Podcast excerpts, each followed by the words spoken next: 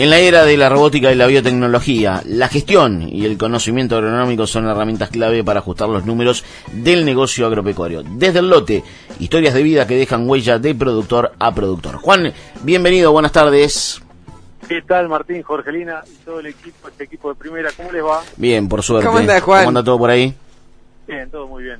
Bueno, eh, ¿seguimos en Capital Federal o andamos por algún lugar de- del interior? No, preparando los petates para ¿Perdón? salir. ¿Qué para la Se eso? va. isla. Los petates. Sí, las valijas, Valijas. digamos, ¿no? Sí. Bueno, La ropa. la primera vez que escucho esa palabra. ¿En serio? Sí, la Usted primera vez. busque en la RAE, Sí. la Real Academia Española. Ah, a mí- Además es muy linda palabra, petates. Sí. Eh, es la primera vez que la escucho, mira vos. Creo ¿eh? que yo lo sorprendo, Melo, todos los miércoles. Todos los días aprendo algo nuevo, ¿eh? Qué bárbaro. Pero se va Bueno, de viaje... yo lo que digo es, Perdón. Jorgelina trae los huevos, ¿quién trae la rosca? Sí. Vence. Vence está, rosque- está Vence rosqueando trae la rosca. temprano. No sé qué va a hacer Vence, va a escribir un libro con tanto rosqueo. Pero bueno, anda a saber con quién está hablando Vence. Está buscando información, entrevistado, pero bueno.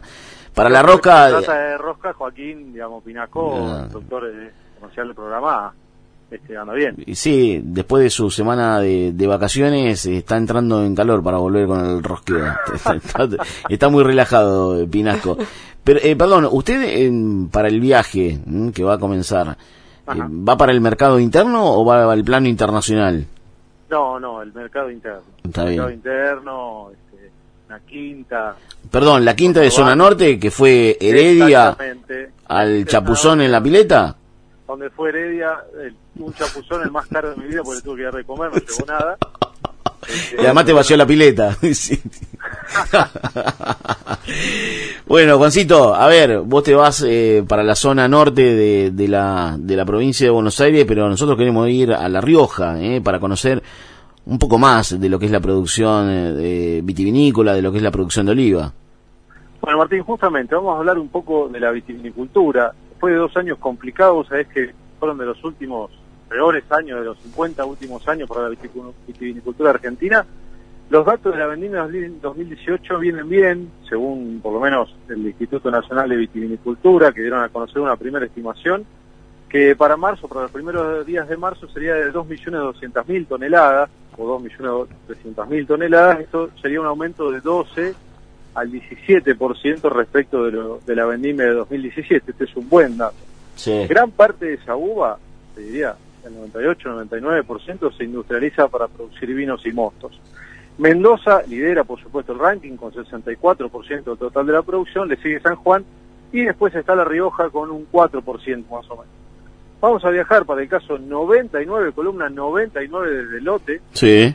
a Famatina, a la localidad de Famatina, ahí en La Rioja, que es una de las regiones productivas de, de vino en la provincia de La Rioja. Mm. Ahí está la finca y la bodega Valle de la Puerta, que mira, produce uvas que convierte en vino y produce eh, aceitunas que convierten en aceite de oliva. Valor agregado en estado puro, compañeros. Mm.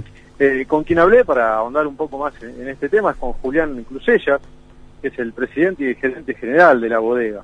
Veamos un poco la historia. Ellos empezaron en el año 94 con 300 hectáreas y hoy tienen alrededor de 1.000 hectáreas, 150 de viñedos y 770 de olivares. Mm. En el año 2002 pusieron en marcha la bodega, esto que decía recién, agregarle valor a la, uva, a la uva que tenían. Y en el año 2005 pusieron en marcha la, la planta procesadora de aceituna. Actualmente, en lo que respecta a vinos, tiene una capacidad para embotellar 3 millones de litros de vino, pero embotellan un millón. El resto se vende a granel. Ahora, mirá que dato interesante pensando en una localidad como Famatina, de 2.500 habitantes.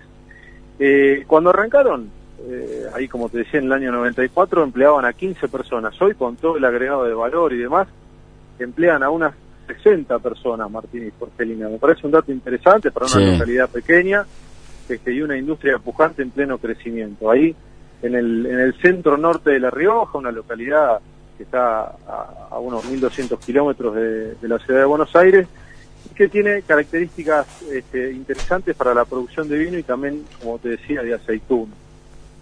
Eh, un dato para destacar de esta, de esta finca, de este viñedo, es que fíjate vos que en la zona precipitan alrededor de 150 milímetros al año, con lo cual cualquier tipo de producción necesita del riego sí o Mm. sí. Así El es. riego va a ser una de las cuestiones que vamos a hablar en el audio que, de las que hablé con Julián Clusellas, Mm.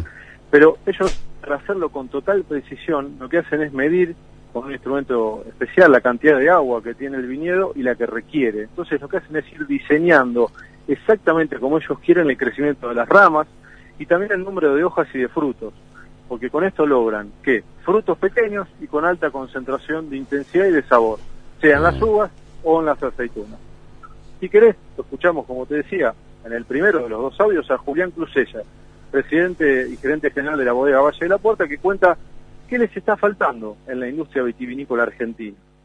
Si hablamos del mercado de vino de exportación, lo que nos falta es competitividad. Argentina es muy caro en sus costos para poder llegar a los precios internacionales donde se mueve el 80% del volumen en forma competitiva. Tenemos muy buena calidad, pero no tenemos precios competitivos donde se mueve el 70 o 80% del volumen de vino que es por debajo de 10 dólares en la góndola. Necesitamos mejorar la matriz productiva argentina bajando los costos para poder ofrecer ese producto que es donde se se mueve mayor volumen. Bien, ahí estaba Julián eh, Cluselias, el presidente y gerente general de la bodega Valle de la Puerta.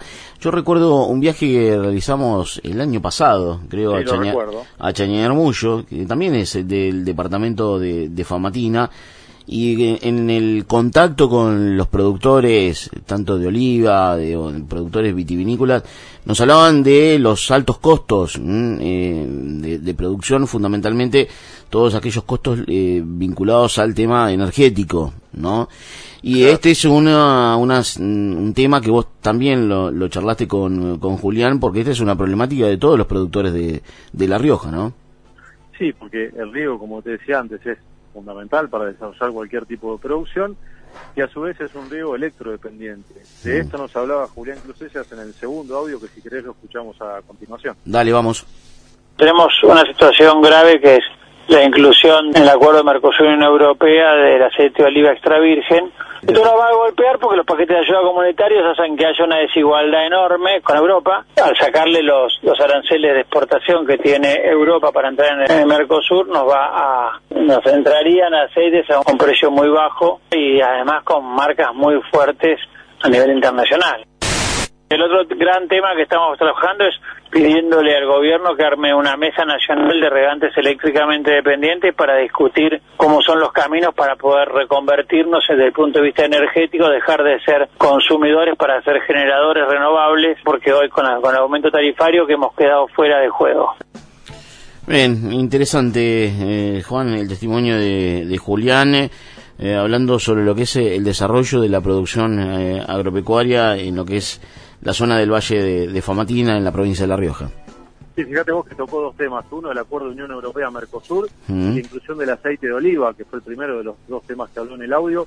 Eh, un tema que preocupa y mucho, que todavía no tiene solución. La Unión Europea lo quiere incluir, lo quiere incluir y tienen muy bajos precios porque son productores de productos subsidiados y muy buenas marcas, me decía Cruzella. Entonces es muy, va a ser muy difícil competirle.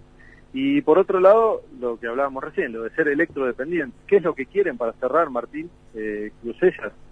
eh, y el resto de los productores de la zona, créditos viables para reconvertir esa matriz energética hacia energías renovables, una ley para regantes electrodependientes y una tarifa diferenciada hasta que puedan hacer esa reconversión de electrodependiente a energías renovables. Mm. En el caso de ellos, eh, él me decía, nosotros lo que querríamos es que en, en el momento en el que tenemos, tenemos excedente o que cuando esté todo reconvertido tengamos excedente de producción de energía, podamos volcarlo a la red y cuando necesitemos más nos puedan devolver eso de alguna manera, como para no tener una, una estructura ociosa Claro. para, para el momento en el que más necesitan riego, ¿no es cierto? Así es. Juan, un placer, gracias eh, por el aporte del día de hoy.